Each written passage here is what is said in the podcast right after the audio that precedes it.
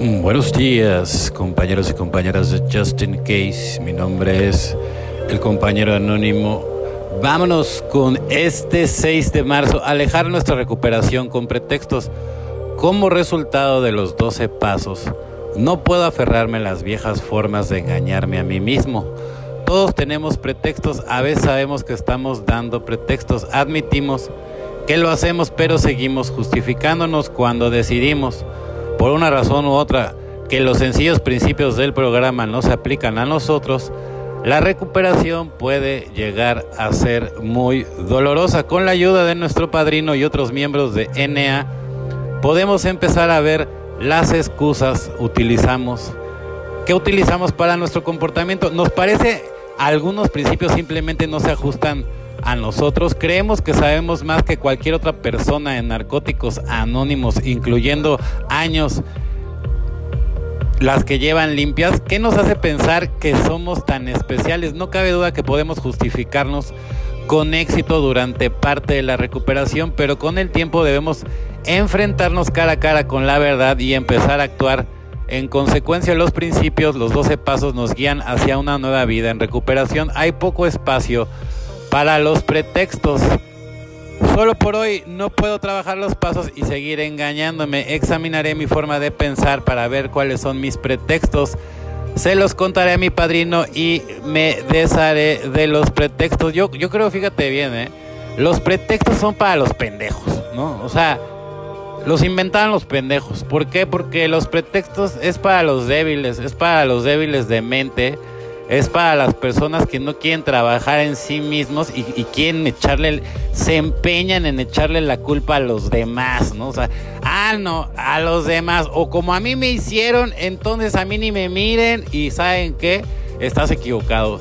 ¿Y sabes por qué te lo digo? Porque yo ya estuve ahí y te digo una cosa, nada más te haces güey a ti mismo, ¿no?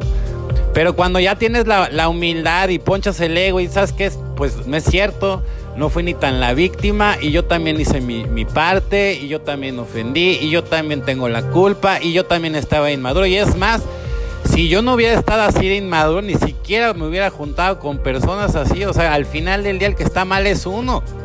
Y punto, ¿no? Y si no, eres, no tienes la humildad de aceptarlo, entonces no tienes la preparación, ¿no? Para llevar una vida espiritual.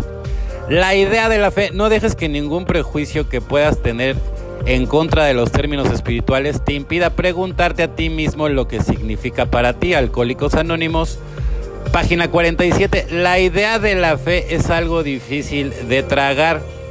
Cuando dentro y alrededor de mí el miedo, la duda y la ira abundan, a veces la mera idea de hacer algo diferente, algo que no estoy acostumbrado a hacer, puede acabar convirtiéndose en un acto de fe si lo hago regularmente y sin debatir sobre si es la cosa apropiada para hacer. Cuando llega un día malo y las cosas no salen bien, una reunión o una conversación con otro borracho a menudo me distraen lo suficiente como para convencerme de que todo no es tan imposible, tan abrumador como lo había creído. De la misma forma, asistir a una reunión o hablar con un compañero alcohólico son actos de fe. Creo que estoy contrarrestando mi alcoholismo. Estas son las formas en las que sigo acercándome a la fe de un poder superior, evidentemente, porque todo el mundo tenemos días malos, ¿no? O sea, no, no puedes creer que porque estás en recuperación y, ya llevas bastantes horas de, de, de, sobriedad, pues todos tus días van a ser color de rosa ya, que, o sea, no, al contrario, ¿no? O sea, lo único que cambia, o sea, porque los problemas siguen siendo los mismos, lo único que cambia es tu manera de abordar los problemas, ¿no? Tu manera de relajarte, de conectarte, ¿no? Con, es, con ese poder superior, de conectar, ¿no? Con, con tu yo superior, ¿no?